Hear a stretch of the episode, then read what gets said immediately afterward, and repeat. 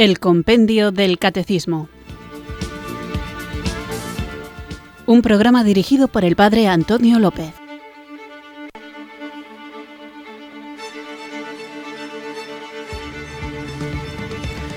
Muy buenas tardes, queridos oyentes de Radio María. Recibido un cariñoso saludo desde Irurzun, en Navarra, quienes sintonizáis una tarde más esta emisora de la Virgen, esta radio que cambia vidas para escuchar el Compendio del Catecismo, nuestro programa diario de formación de lunes a viernes de 4 a 5 de la tarde, una hora antes, si nos escucháis desde las Islas Canarias, donde vamos recorriendo los distintos aspectos, las preguntas y respuestas que nos ofrece el Compendio del Catecismo. Una tarea, un deber de conocer aquello que amamos, y que queremos vivir, que queremos compartir y que queremos, cuando se ve atacado, defender.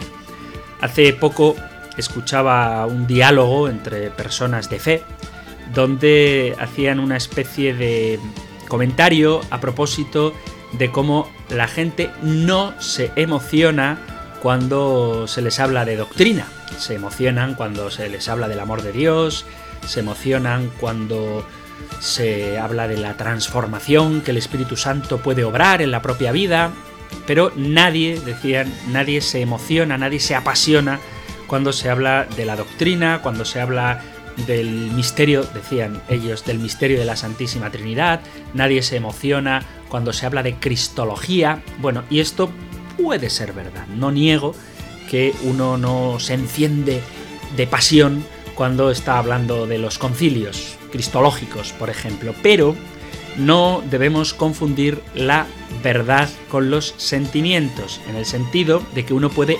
emocionarse por algo que no tiene por qué ser necesariamente verdad.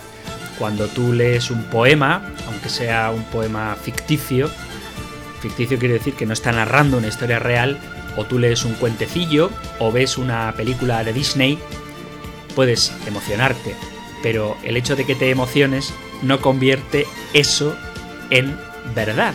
Y lo mismo ocurre al revés. El hecho de que uno esté estudiando, por ejemplo, medicina, si hay algún estudiante de medicina escuchando el programa, seguro que me da la razón, pues no hace que él se emocione estudiando la sístole y la diástole y los distintos elementos que tiene un corazón cuando late no es emocionante, incluso me imagino que será bastante arduo y difícil. Sin embargo, sabe que en eso que está estudiando encuentra las herramientas necesarias para luego poder quizás, cuando ocurra, salvar una vida. Bueno, pues algo parecido puede ocurrir también con nuestro programa del compendio del catecismo y algo parecido pasa cuando uno estudia teología. Yo recuerdo en el seminario que fui muy feliz y de alguna manera disfrutaba estudiando, pero no siempre, no siempre. Había temas que la verdad es que me parecían muy pesados. Y sin embargo, es útil todo eso. ¿Por qué? Porque detrás de aquello que quizá nos cuesta empeñarnos en conocer, se esconde la persona de Jesucristo a la que amamos.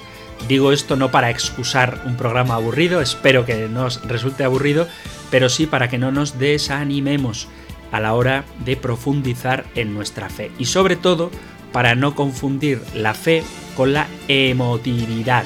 Todo lo humano, también las emociones, también los sentimientos, pueden servir para conocer al Señor, pero todo lo humano, también el intelecto, también el estudio, y para no dejarnos llevar por una fe que no esté arraigada en la tradición de la Iglesia y en la Sagrada Escritura, para no dejarnos arrastrar por corrientes de doctrina que quizá nos hacen sentir bien pero nos alejan del Señor, tenemos que ponernos serios y formarnos. Así que para ayudarnos en esta formación tenemos este programa del compendio del catecismo y para que en medio del estudio el Espíritu Santo nos encienda en su amor y en el amor de Dios Padre y del Hijo, invocamos juntos ahora el don de Dios.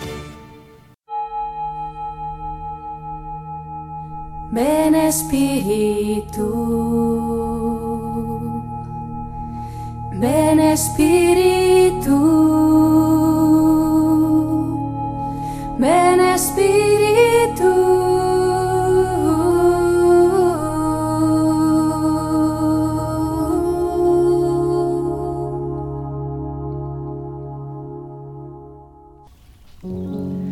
Espíritu Santo, fuente inagotable de todo lo que existe. Hoy quiero darte gracias. Gracias ante todo por la vida, porque respiro, me muevo, siento cosas, mi cuerpo funciona, mi corazón late. Hay vida en mí. Gracias porque a través de mi piel y mis sentidos puedo tomar contacto con los seres que has creado. Porque el aire roza mi piel. Siento el calor y el frío percibo el contacto con las cosas que toco. Gracias porque mi pequeño mundo está repleto de pequeñas maravillas que no alcanzo a descubrir. Gracias porque tu amor me llega cada día. Me rodeas y me envuelves con tu luz. Gracias porque estás conmigo en todo lo que me pasa, para que pueda aprender algo de cada cosa que me suceda.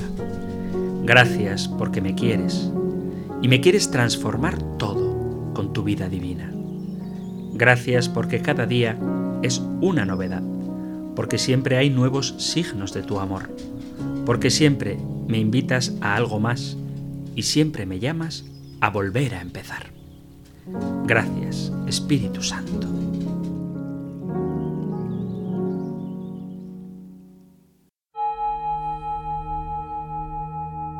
Ven Espíritu, ven Espíritu, ven Espíritu.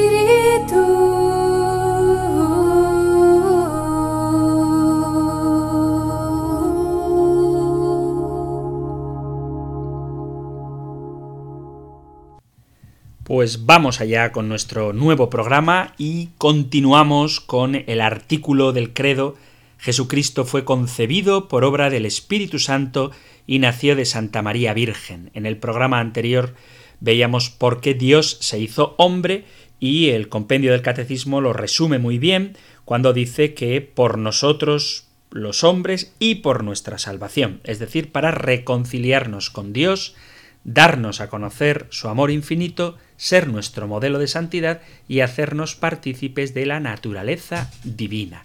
Eso es lo que dice el compendio del catecismo que por qué Dios se hizo hombre. Y en el programa hablábamos precisamente sobre todo de la primera parte, de cómo había que compensar lo que el pecado original había producido, como este plan que Dios tenía sobre el hombre, por voluntad del hombre que prefirió hacer más caso a la serpiente que al propio Dios, fue quebrantado, y cómo el hombre tiene la imposibilidad en sí mismo de recorrer el camino de vuelta a Dios, puesto que la gravedad del pecado es tal que esa ruptura solamente puede ser sanada por el mismo Dios. Ponía el ejemplo que saltar de la altura de Dios al pecado lo puede hacer el hombre solo, pero volver, dar ese salto hacia arriba del pecado hacia la gracia, únicamente Dios puede realizarlo. ¿Por qué no podemos ofrecerle nada a Dios? Porque no tenemos nada que no hayamos recibido de Él. Y por eso Él mismo se hace hombre para llevarnos de vuelta a esa vida divina que desde el principio el Señor quería compartir con nosotros. Bueno, esto es lo que veíamos y hablaba también de la originalidad de la encarnación, como a veces se dice que todas las religiones son iguales y que en otras religiones también aparecen dioses que se hacen criaturas, eso no es verdad de ninguna manera, como tampoco es verdad que todas las religiones son iguales. Entre otras cosas porque el concepto de Dios pues no es lo mismo. A veces se quiere equiparar todas las religiones como si el concepto de Dios pudiera equipararse en todas ellas. La noción de Dios por ejemplo, en las religiones antiguas eran politeístas, como ya hemos hablado, y pensaban que Dios, los dioses, eran simplemente personas humanas, pero grandes señores. El pueblo de Israel, que vivía rodeado de pueblos politeístas, tenía muy claro que los dioses de esos pueblos no eran de verdad. Como reza el Salmo 115, tienen boca y no hablan, tienen ojos y no ven, tienen manos y no tocan, nariz y no huelen, que sean iguales los que los hacen, cuantos confían en ellos. En cierto sentido, sí que podemos hablar de que hay un solo Dios, pero de esto vuelvo a repetir, ya hemos hablado, pero como hace tiempo lo recuerdo, porque si solo hay un Dios, ese Dios tiene que ser el mismo para todas las religiones. Sin embargo, eso no significa que uno sepa con qué Dios está tratando. Es decir, uno puede tener un concepto de Dios y obviamente Dios es el mismo para todas las religiones, porque solo hay un Dios, pero la idea que de ese Dios se tiene es distinta. Tú puedes saber que hay un presidente del gobierno en Austria, pero no significa eso que tú conozcas a ese presidente del gobierno que hay allá, aunque solo hay uno, pero tú no lo conoces. Aunque sabes que existe, no sabes nada de él. O incluso puedes hacerte ideas equivocadas de cómo es él. Entonces, ¿es real esa persona? Por supuesto que sí, pero eso no significa que lo que tú sabes de ella sea real. Pues algo así ocurre con Dios. Dios solamente hay uno, un solo Dios, pero que no todas las religiones conocen, aunque hablen de él. Por eso vuelvo a insistir en que la idea de Dios no es la misma en todas las religiones. Voy a citar un texto del Catecismo, del Catecismo Mayor. Dice así, en el número 285. Desde sus comienzos, la fe cristiana se ha visto confrontada a respuestas distintas de las suyas sobre la cuestión de los orígenes. Así, en las religiones y culturas antiguas encontramos numerosos mitos referentes a los orígenes. Algunos filósofos han dicho que todo es Dios, que el mundo es Dios, o que el devenir del mundo es el devenir de Dios, el panteísmo. Otros han dicho que el mundo es una emanación necesaria de Dios que brota de esta fuente y retorna a ella. Otros han afirmado incluso la existencia de dos principios eternos, el bien y el mal, la luz y las tinieblas, en lucha permanente, dualismo, maniqueísmo. Según algunas de estas concepciones, el mundo, al menos el mundo material, sería malo, producto de una caída, y por tanto se ha de rechazar y superar. Y esto es la gnosis, la gnosis con G delante. Otros admiten que el mundo ha sido hecho por Dios, pero a la manera de un relojero que una vez hecho lo habría abandonado a él mismo. Esto es el deísmo. Y otros finalmente no aceptan ningún origen trascendente del mundo, sino que ven en él el puro juego de una materia que ha existido siempre. Esto es el materialismo. Todas estas tentativas dan testimonio de la permanencia y de la universalidad de la cuestión de los orígenes. Esta búsqueda es inherente al hombre. Sabemos que hay una diversidad de conceptos de Dios y por qué hay tantas distintas formas de entender a Dios.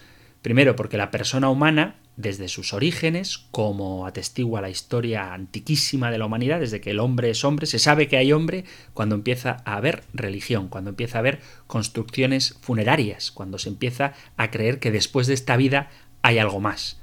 Bueno, pues en este anhelo de encontrarse con algo más que le dé sentido a la propia existencia, la respuesta no se encuentra en lo inmediato, sino en un más allá, en algo que trasciende al hombre y que le remite de algún modo a lo divino o infinito. En el fondo, de un modo más o menos explícito, se está buscando a Dios. Pero Dios es infinito y la razón humana es finita y limitada, de manera que no puede comprender totalmente el misterio de Dios. Y esto hace que personas distintas perciban a Dios de manera distinta.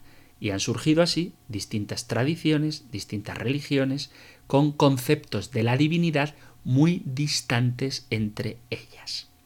Y por otro lado, los límites propios del conocimiento humano, que no implican solamente la incapacidad de entender completamente a Dios, sino que implican también la posibilidad de equivocarnos haciéndonos una idea de Dios que sea falsa, aunque puede haber algún elemento verdadero. Detrás de estas percepciones diversas de Dios podemos constatar dos aspectos. La imposibilidad de tener una visión perfecta sobre Dios, cualquier punto de vista siempre será parcial, y el hecho de que podemos equivocarnos. Por ejemplo, el panteísmo tiene una base real, porque Dios está en todas partes, pero se equivoca cuando identifica a Dios con el mundo. Por otro lado, el deísmo, eso de que Dios es como un gran relojero, capta en cierta manera la trascendencia de Dios, está más allá de los límites naturales, pero un Dios así no sería un Dios con el que podamos tener una relación personal, ni podríamos rezar, ni podríamos adorar, ni podríamos dialogar con Él, porque, según esta concepción, Dios se ha despreocupado del mundo. El catecismo se refiere en conjunto a los mitos de las religiones y culturas antiguas, este texto que he leído antes del catecismo. Muchas de ellas son politeístas y creen que existen varios, dos, varios dioses, de modo que ya si hay varios dioses, ni es omnipotente, ni es omnipresente, ni es omnisciente. Porque si hubiera varios, uno limitaría al otro. Y el dualismo, eso de que hay un principio bueno y un principio malo, en el fondo también limita el poder de Dios, puesto que el bien estaría limitado por el mal. La recta razón sí que es capaz de llegar a la existencia de un solo Dios dotado de absoluta perfección, incluida las perfecciones propias de un ser personal, que es creador del mundo, pero que a la vez trasciende el mundo. Y esta es la concepción cristiana que tenemos los cristianos de Dios. ¿Dios es el mismo en todas las religiones? Pues la respuesta evidentemente es que no. El modo en que los cristianos tenemos de entender el concepto de Dios difiere radicalmente de los conceptos de Dios que tienen otras religiones. Aunque sí que es verdad que utilicemos la misma palabra para decir esa divinidad, Dios, lo que encierra esa palabra no es lo mismo.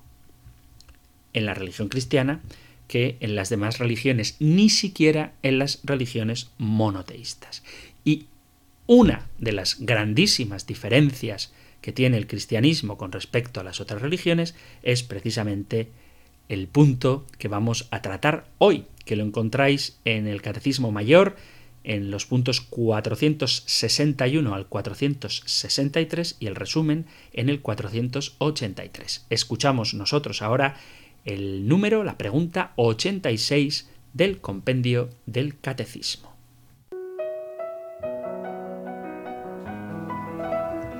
Número 86. ¿Qué significa la palabra encarnación?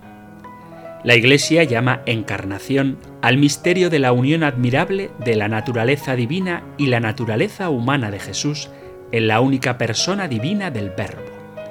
Para llevar a cabo nuestra salvación, el Hijo de Dios se ha hecho carne, haciéndose verdaderamente hombre. La fe en la encarnación es signo distintivo de la fe cristiana.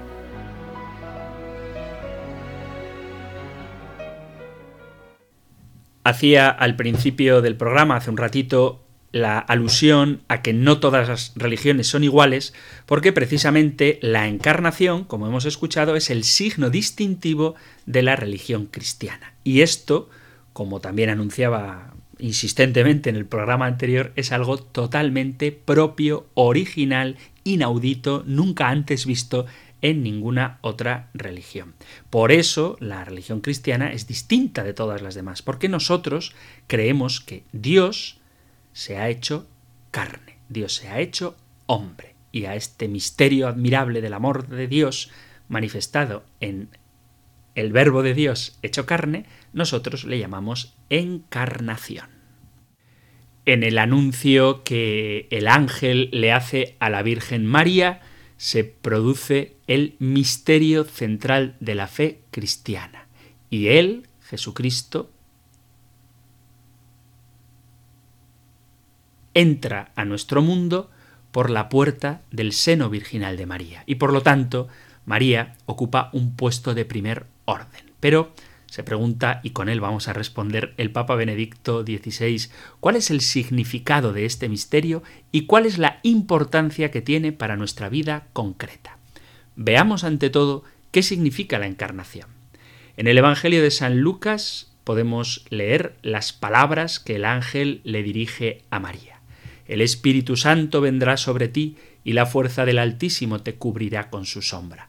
Por eso el santo que va a nacer se llamará Hijo de Dios. Capítulo primero del Evangelio de Lucas, versículo 35. En María, el Hijo de Dios se hace hombre, cumpliéndose así la profecía de Isaías 7:14. Mirad, la Virgen está encinta y da a luz un hijo y le pondrá por nombre Emmanuel, que significa Dios con nosotros. Sí, Jesús, el Verbo hecho carne, es Dios con nosotros, que ha venido a habitar entre nosotros y a compartir nuestra misma condición humana. San Juan lo expresa en su Evangelio, en el capítulo primero, versículo 14, de esta maravillosa forma. Y el Verbo se hizo carne y habitó entre nosotros. La expresión se hizo carne apunta a la realidad humana más concreta y tangible. En Cristo, Dios ha venido realmente al mundo, ha entrado en nuestra historia, ha puesto su morada entre nosotros, cumpliéndose así la íntima aspiración del ser humano de que el mundo sea realmente un hogar para el hombre. En cambio, cuando Dios es arrojado fuera, el mundo se convierte en un lugar inhóspito para el hombre, frustrado al mismo tiempo.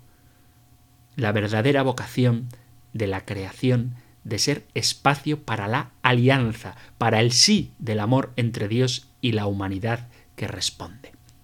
Y así hizo María, como primera creyente, con su sí al Señor sin reservas.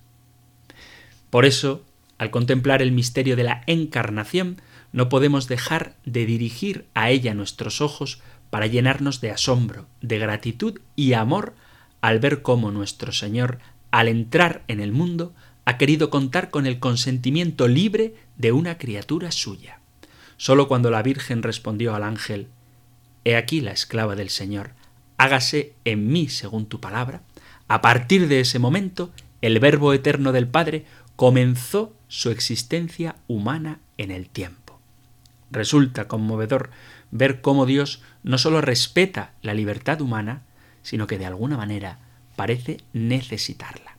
Y vemos también cómo el comienzo de la existencia terrena del Hijo de Dios está marcado por un doble sí a la voluntad salvífica del Padre, el sí de Cristo y el sí de María. Esta obediencia a Dios es la que abre las puertas del mundo a la verdad, a la salvación. En efecto, Dios nos ha creado como fruto de su amor infinito. Por eso, vivir conforme a su voluntad es el camino para encontrar nuestra genuina identidad, la verdad de nuestro ser, mientras que apartarnos de Dios nos aleja de nosotros mismos y nos precipita en el vacío. La obediencia en la fe es la verdadera libertad, la auténtica redención que nos permite unirnos al amor de Jesús en su esfuerzo por conformarse a la voluntad del Padre. La redención es siempre este proceso de llevar la voluntad humana a la plena comunión con la voluntad divina. Vuelvo, por tanto, a repetir esta frase del compendio del catecismo. La fe en la encarnación es signo distintivo de la fe cristiana. Nosotros no creemos en un concepto de Dios distinto del que el propio Dios hecho carne nos ha revelado ese Padre que Jesucristo nos ha mostrado y ese Espíritu que Jesucristo nos ha prometido. Así que ese Padre, ese Hijo y ese Espíritu forman un solo Dios y precisamente lo podemos conocer en su intimidad porque uno de la Trinidad se ha hecho exactamente uno de nosotros. Quizá estemos como muy acostumbrados a escuchar esto de que Dios se ha hecho carne, pero si nos ponemos a meditarlo en profundidad, nos quedaremos asombrados ante tamaño misterio. Dice el autor de la carta a los Hebreos en el capítulo 2, leo desde el versículo 10, dice, convenía que que aquel para quien y por quien existe todo, llevara muchos hijos a la gloria, perfeccionando mediante el sufrimiento al jefe que iba a guiarlos a la salvación.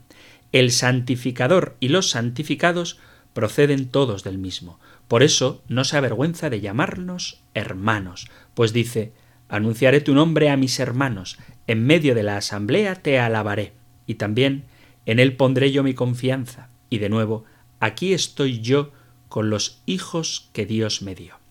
Por tanto, lo mismo que los hijos participan de la carne y de la sangre, así también participó Jesús de nuestra carne y sangre, para aniquilar mediante la muerte al Señor de la muerte, es decir, al diablo, y liberar a cuantos por miedo a la muerte pasaban la vida entera como esclavos.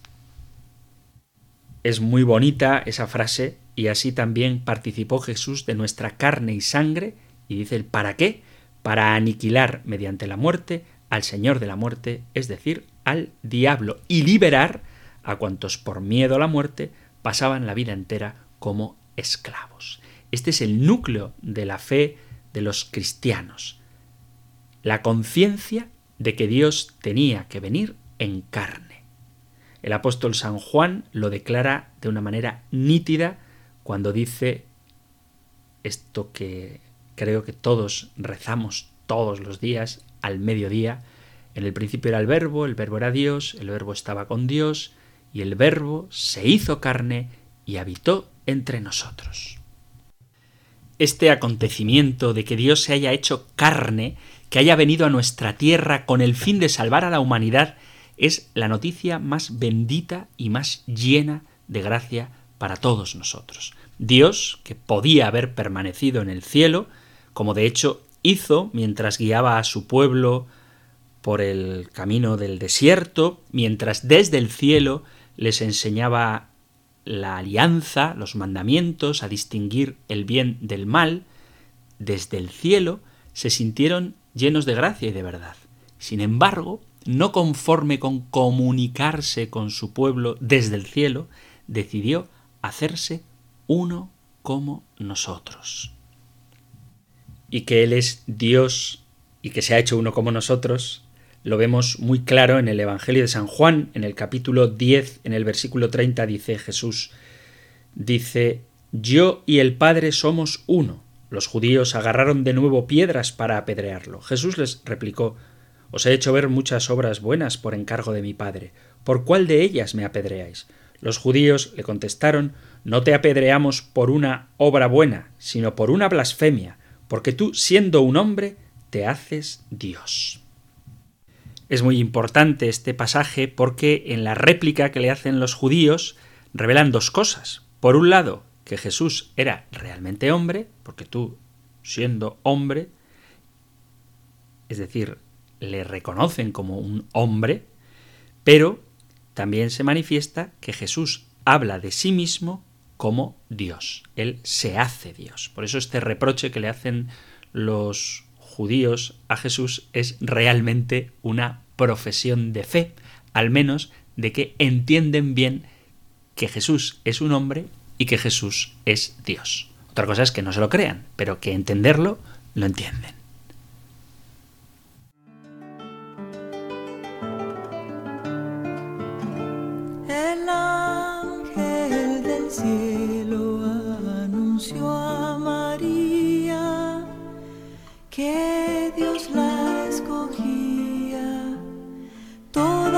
Tierra callaba porque un lirio florecía. En mi Dios, mi Salvador, me salta el alma de gozo, pues el Santo y Poderoso ha hecho en mí maravillas por ser pequeña y sencilla.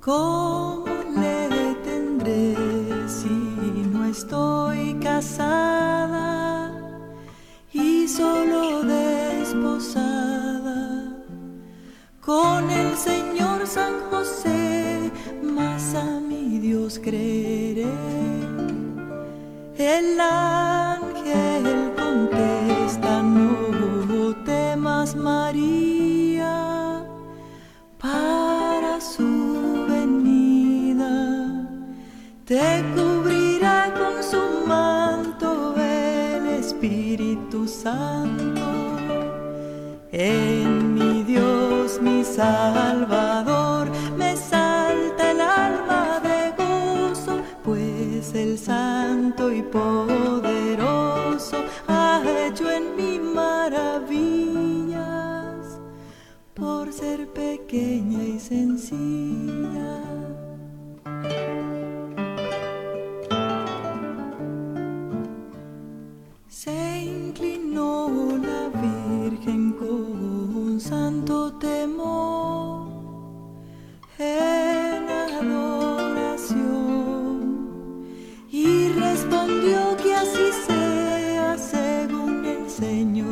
Y el verbo divino encontró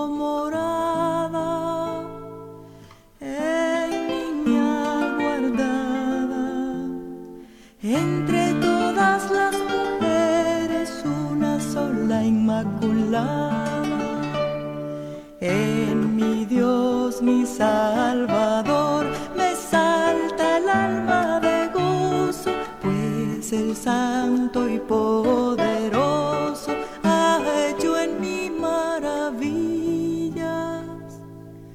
por ser pequeña y sencilla.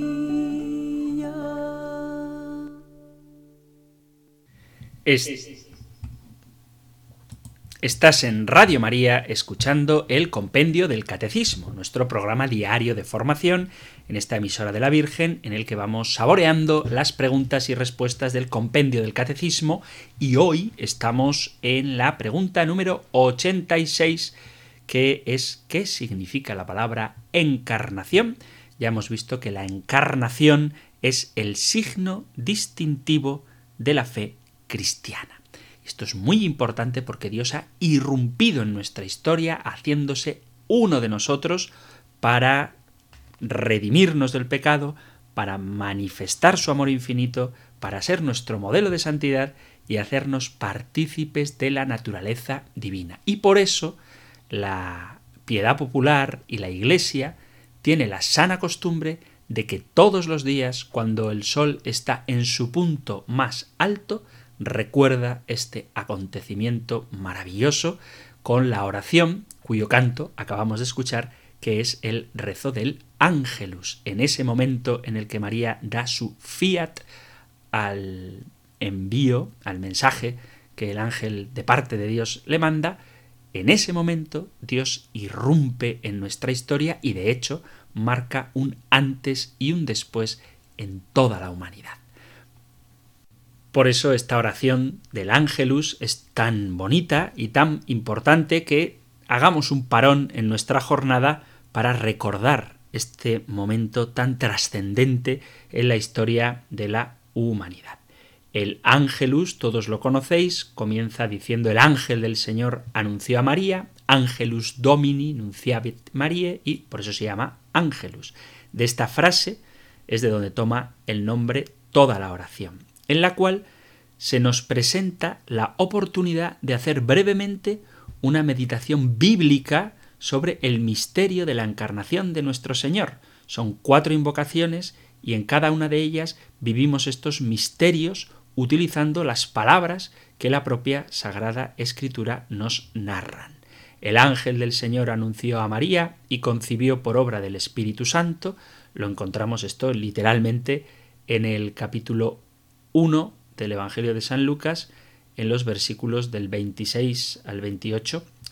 Y a través de la recitación de las palabras de este Evangelio de San Lucas, nos recogemos en una meditación para reflexionar sobre el modo en el que el Señor ha elegido entrar en la historia. Tenemos que escuchar este pasaje habitualmente, y lo hacemos porque nos lo sabemos de memoria, y vemos cómo el Señor entra en la historia de María y podemos pedirle que, igual que entró en ella, en María, entre también en nuestra propia vida. María fue la primera en acoger el Evangelio, la buena nueva, la palabra de Dios, y es precisamente por su fe, por la acción del Espíritu Santo, que acoge en su seno al Verbo, el Hijo unigénito de Dios.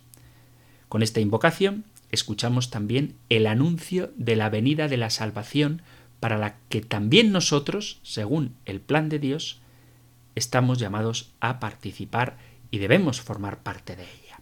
En la segunda invocación del ángelus, de esta memoria de la encarnación, decimos con María, He aquí la esclava del Señor, hágase en mí según tu palabra.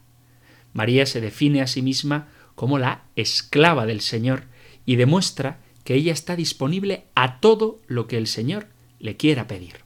Esta apertura de María con respecto a los planes de Dios caracterizará toda su vida, incluyendo también la aceptación de la pasión, de la muerte en cruz de Jesús. Si meditamos en el ejemplo de María, tenemos que reflexionar sobre nuestra actitud hacia todo aquello que el Señor nos pide. No se trata de pensar en lo que nos ha pedido o en lo que probablemente nos pedirá, sino en centrarnos en qué cosa me está pidiendo hoy, aquí y ahora el Señor.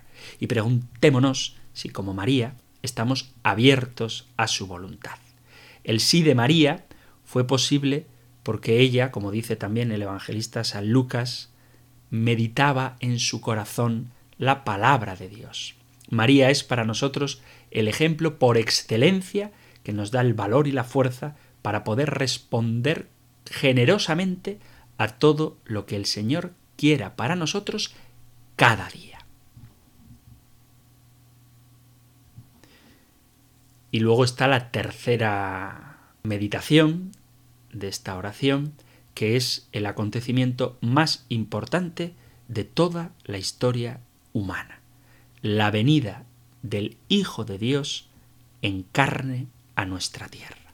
Y el Verbo se hizo carne y habitó entre nosotros. Esto está en el Evangelio de San Juan, capítulo 1, versículo 14. Es el momento más grande que ha podido vivir, no digo la tierra, sino toda la creación. Meditamos que Dios se hace hombre.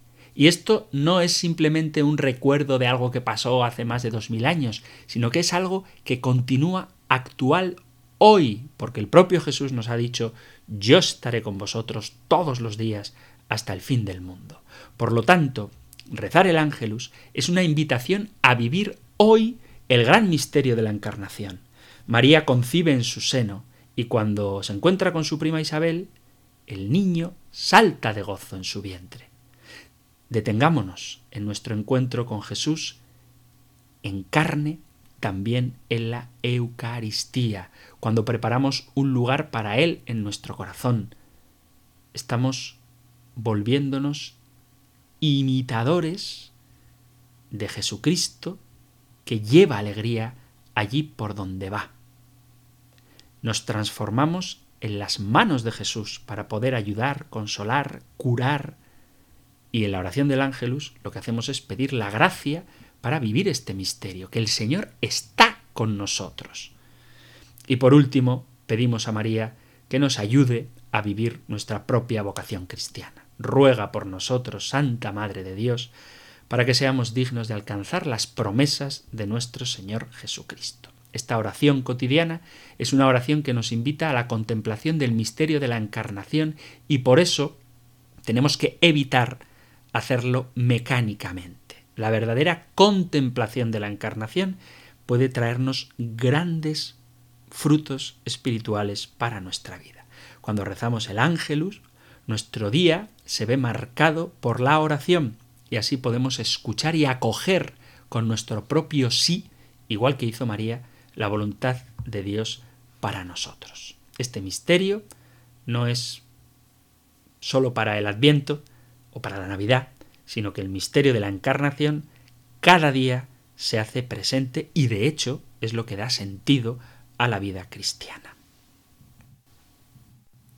Y es que la encarnación supone que de una manera puntual en nuestra historia, pero definitiva y para siempre, Dios está con nosotros.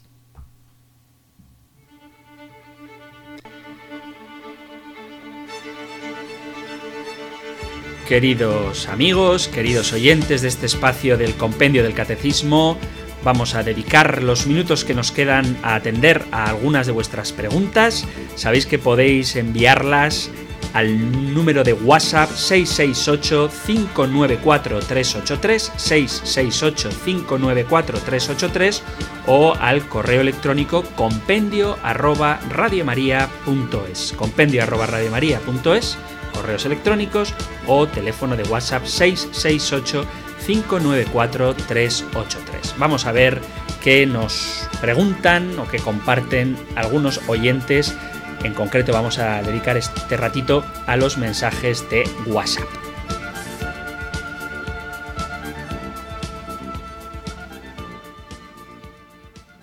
Vamos a escuchar un audio que nos ha dejado una oyente haciendo una pregunta interesante. Vamos a escucharla. Nos dice así. Por ejemplo, una persona que reza, ¿no? que tiene bueno, un compromiso de oración con el Señor y un día pues se siente llamado a dedicarle más tiempo y hacer más oración. Y bueno, por pereza o no porque no pueda, sino por pereza más bien, pues pues no lo hace, hace un rato, pero no hace todo lo que el Señor le pide, ¿ahí está ofendiendo a Dios? Pues esto nos pregunta una oyente, si una persona que no hace todo lo que Dios le pide está ofendiendo a Dios. Habría que matizar algunas cuestiones, pero en principio, cuando no respondemos a la gracia, pues obviamente eso genera tristeza en el corazón de Dios. O sea, si yo quiero hacerte un regalo, un regalo que es bueno para ti, y tú lo rechazas, pues me causa pena, pero la que más pierde eres tú, que estás rechazando el regalo. Bueno, pues algo parecido a esto ocurre cuando no respondemos adecuadamente a las gracias que Dios nos da. Pero habría que decir a esto que es muy importante tener una adecuada dirección espiritual. Esto lo digo porque hay gente que es muy amante de la oración y que sabe que nada hay más gozoso para el hombre que estar con el Señor, pero que a lo mejor se propone cosas de la vida espiritual que quizá sean más deseo de agradar a Dios fruto de un corazón encendido, más deseo, digo, del corazón del hombre que del propio deseo de Dios. A veces necesitamos una orientación, una dirección espiritual, para que nos pueda ayudar a marcar algunas pautas, sobre todo con temas de oración, de caridad, de limosna, de ayunos, de sacrificios, no siempre más es mejor. Si está claro, está discernido que el Señor te lo pide, pues lo mejor es que respondas con generosidad a la generosidad de Dios. Pero también digo, sobre todo para la gente muy apasionada del Señor, que es bueno tener una dirección espiritual para que no nos equivoquemos e interpretemos como voluntad de Dios lo que son simplemente deseos nuestros. Y ojo, que puede haber deseos nuestros que parezcan buenos, pero que en realidad no lo sean. Por poner un ejemplo, si un padre de familia va a misa diaria y hace oración y adoración al Santísimo, y toda su vida espiritual es maravillosa, y de pronto el Señor siente que le pide tienes que hacer más oración y más adoración, y resulta que por hacer oración y adoración no atiende a sus hijos, que justo ese va a hacer la oración cuando los niños se van a ir a la cama, antes de que se vayan a la cama, y entonces en vez de acostarlos, de acompañarles, de charlar con ellos, de jugar con ellos, se va a hacer la adoración al Santísimo, pues yo creo que esto habría que discernirlo, porque cada uno, según su propia vocación, tiene que responder a lo que el Señor le pida y lo que el Señor le va a pedir es que haga oración eucarística, es que vaya a misa diaria, pero también que esté con sus hijos, también que juegue con ellos, también que les dé las buenas noches y rece antes de acostarse con sus hijos, aunque eso le impida, por cuestiones de horario, ir, por ejemplo, a una adoración. Entonces digo, es muy importante responder a lo que el Señor nos ofrece, lo que Él nos regala, pero hay que hacerlo discerniendo adecuadamente y para ello es muy aconsejable, casi preceptivo diría yo, tener una adecuada dirección espiritual. Vamos allá con otra pregunta también que nos llega por WhatsApp, escrito en esta ocasión. Una cosa que quiero recordar a los oyentes de este espacio que no os preocupéis si no podéis escucharlo en directo, porque Radio María ofrece el podcast de este y de otros muchísimos programas que podéis encontrar en la aplicación de teléfono, la aplicación de Radio María o en la página web. Así que os animo a que os enganchéis, os reenganchéis si alguna vez os perdéis algún programa a través del podcast. Os hago esto, este anuncio porque esta pregunta tiene que ver con el tema de la evolución y después de agradecer por el programa, y yo agradezco que lo sigáis, dice, nos ha dicho en varias ocasiones que la Iglesia admite la evolución porque es compatible con el Génesis e incluso complementaria, lo cual es correcto, pero acaba añadiendo que el evolucionismo solo son teorías que no están demostradas y seguramente no se demostrarán nunca. Esto dijo usted. Da la impresión de que a usted no le convence, se lo digo con todo cariño. Supongo que se refiere con ese evolucionismo a las doctrinas filosóficas que surgen como oposición al creacionismo y el fijismo, ya desde la antigüedad y continúan hasta hoy tratando de explicar la evolución biológica, el por qué se produce ese proceso y no al proceso en sí mismo, que está cada vez más demostrado. Muchas gracias. Saludos, María Toledo. Bueno, pues muchas gracias a ti, María, por esta pregunta.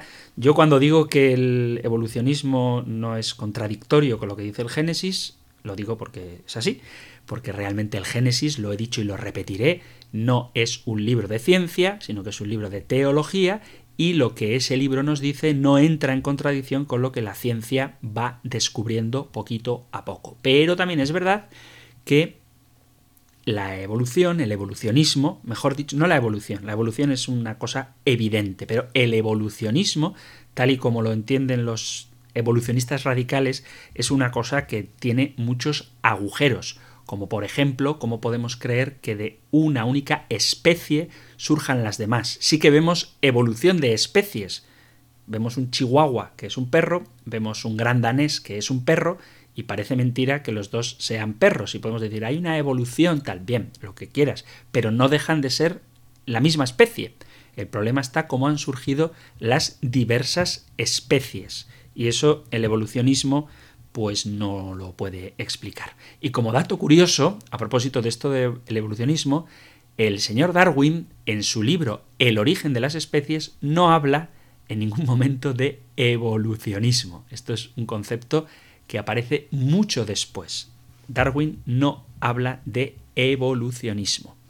Hay cosas que el autor de El origen de las especies nunca dijo. Él nunca dijo que el hombre descienda del mono, él jamás dijo eso. Tampoco Darwin dijo jamás que la evolución era como una especie de escalera que al final termina en el ser humano.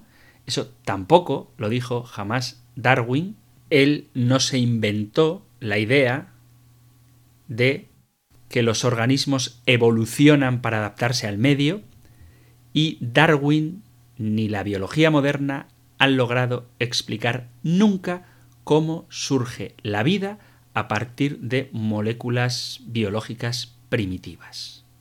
Simplemente quiero subrayar esto para que entendamos a qué me refiero yo cuando hablo de evolucionismo, esa especie de ideología según la cual mágicamente, como si fuera una especie de marxismo biológico, las especies van mejorando cada vez más de tal manera que de una sola molécula surge la vida y luego encima la vida inteligente o por decirlo de otra manera si queréis la vida espiritual. Yo eso hay mucho que demostrar todavía. Lo digo porque un pigmeo, que es chiquitito y oscuro de piel, y un, por ejemplo, ese personaje chino que hay que mide 2 metros 15, no se parecen físicamente en nada, pero ambos dos son personas humanas. Entonces, se puede explicar la evolución de las, de las especies, en el sentido de que las especies evolucionan, pero son de la misma especie. Y vuelvo a repetir que la idea de un ser vivo consciente queda muy lejos de ser explicada con la teoría del evolucionismo y ninguna otra teoría científica hasta donde me da a mí el entendimiento. Otra pregunta, también referida al Génesis, que nos envían esta vez por correo electrónico, dice, Yo pondré enemistad entre ti y la mujer, entre tu simiente y su simiente, él te herirá en la cabeza y tú le herirás en el calcañar. ¿Quién es él? Lo explica. Creo que lo expliqué, pero no tengo ningún reparo en volver a hacerlo. De hecho, a medida que avancen los programas es más fácil que nos vayamos repitiendo, pero son ideas que conviene recordar. Eh, este pasaje de Génesis 3.15 dice Dios como castigo a la serpiente, pondré enemistad entre ti y la mujer, entre tu simiente, entre tu simiente y su simiente, es decir, la descendencia de la mujer. Él te herirá la cabeza, es decir, la descendencia de esa mujer, Eva, que es Jesucristo, hijo de la nueva Eva, María, pisotea la cabeza de la serpiente, vence definitivamente al maligno, al demonio. Y luego dice Padre Antonio, eso de que el hombre te dominará no es antiguo, pues sigue pasando, aunque no es todos los casos, pero es muy general, Dios lo bendiga, pues muchas gracias, bendiciones también para ti. Efectivamente, la dominación del hombre sobre la mujer desafortunadamente no es algo nuevo, todavía ocurre, pero tenemos que dejar claro que eso es fruto del pecado. El dominio del hombre sobre la mujer es un fruto del pecado. La mujer es para el hombre una ayuda adecuada, carne de mi carne y sangre de mi sangre. Cuando el hombre desobedece a Dios, cuando el hombre se aparta del designio amoroso de Dios, cuando el hombre se vuelve soberbio y quiere ser como Dios, entonces es cuando empieza a dominar a la mujer en este caso y a dominar en general a todo aquel que pueda. Y esto, vuelvo a repetir, no es que formara parte del plan de Dios, sino que es fruto de la frustración del plan de Dios sobre el hombre, es fruto del pecado. Y un último correo, un último correo, este es un WhatsApp en concreto, dice, buenas tardes, le mando esa página web pero en realidad no me ha llegado, no importa, porque la pregunta es muy interesante, por eso la quiero compartir con todos. Si es de fiar lo que tiene que ver con la parte crística de Jesús en el cielo a la derecha del Padre o es algo inventado y que no conviene. Lo pregunto porque buscando un canal de radio, que no era Radio María, eh, he encontrado que en una radio hablaban de una profeta y de una energía de la fuente y cosas de concentración. Bueno, tendremos ocasión de hablar muchas veces de estos temas, pero todo lo que son energías crísticas, concentrarse, la iluminación interior, la equilibración, no sé si existe la palabra, equilibrar los chakras y todas estas cosas no tienen nada que ver con la fe cristiana. Nosotros no creemos en la fuerza crística, nosotros creemos en Jesucristo, Hijo de Dios, y creemos que la persona, no la energía, sino la persona del Espíritu Santo es la que nos mueve y nos impulsa y nos equilibra interiormente porque nos devuelve a ese equilibrio con el que Dios nos había creado. Pero nada que tenga que ver con cuestiones de estas medio nueva era, esotéricas, eh, luminosas, con ángeles con nombres que no son los que aparecen en la Sagrada Escritura y que no hacen referencia a la palabra de Dios entendida tal y como la Iglesia nos ayuda a interpretarla, hay que tener cuidado y algunas cosas desde luego rechazarlas. Entonces la dimensión crística eso no existe.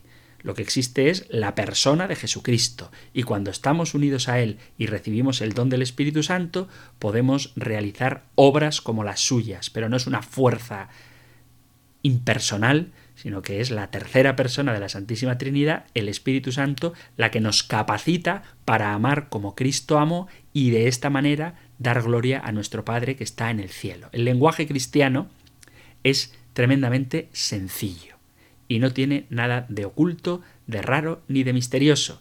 Es verdad que a veces hace falta concentrarse. Si por concentrar entendemos estar en mi centro, ponerme en mi centro, y mi centro es Jesucristo, el centro de mi vida, entonces sí hay que concentrarse. Pero cuando concentrarse supone cerrar los ojos, los puños, poner musiquita rara y barritas de incienso, eso no conviene para relacionarnos con Dios. Si a ti te gusta la música relajante y el olor a incienso, me parece fenomenal. Pero pretender que una música o que un aroma en concreto va a hacer presente a una miríada de ángeles que van a sublimar tu espíritu para que te identifiques con la dimensión crística de tu niño interior. Todo eso rechazadlo porque no tiene nada que ver con la fe católica que nosotros profesamos.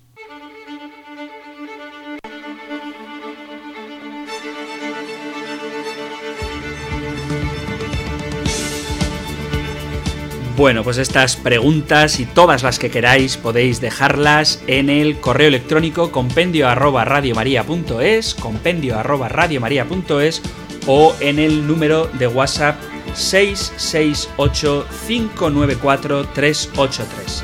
WhatsApp 668 594 383 o correo electrónico compendio arroba radiomaria.es donde estoy encantado de recibir vuestros mensajes y aunque tarde os aseguro que todos serán respondidos. Os doy con mucho gusto la bendición con la que ponemos fin a nuestro programa de hoy. El Señor te bendiga y te proteja, el Señor ilumine su rostro sobre ti y te conceda su favor, el Señor te muestre su rostro y te conceda la paz. Muchísimas gracias por estar ahí, gracias por escuchar el compendio del catecismo y si queréis volveremos a encontrarnos en el próximo programa. Un abrazo.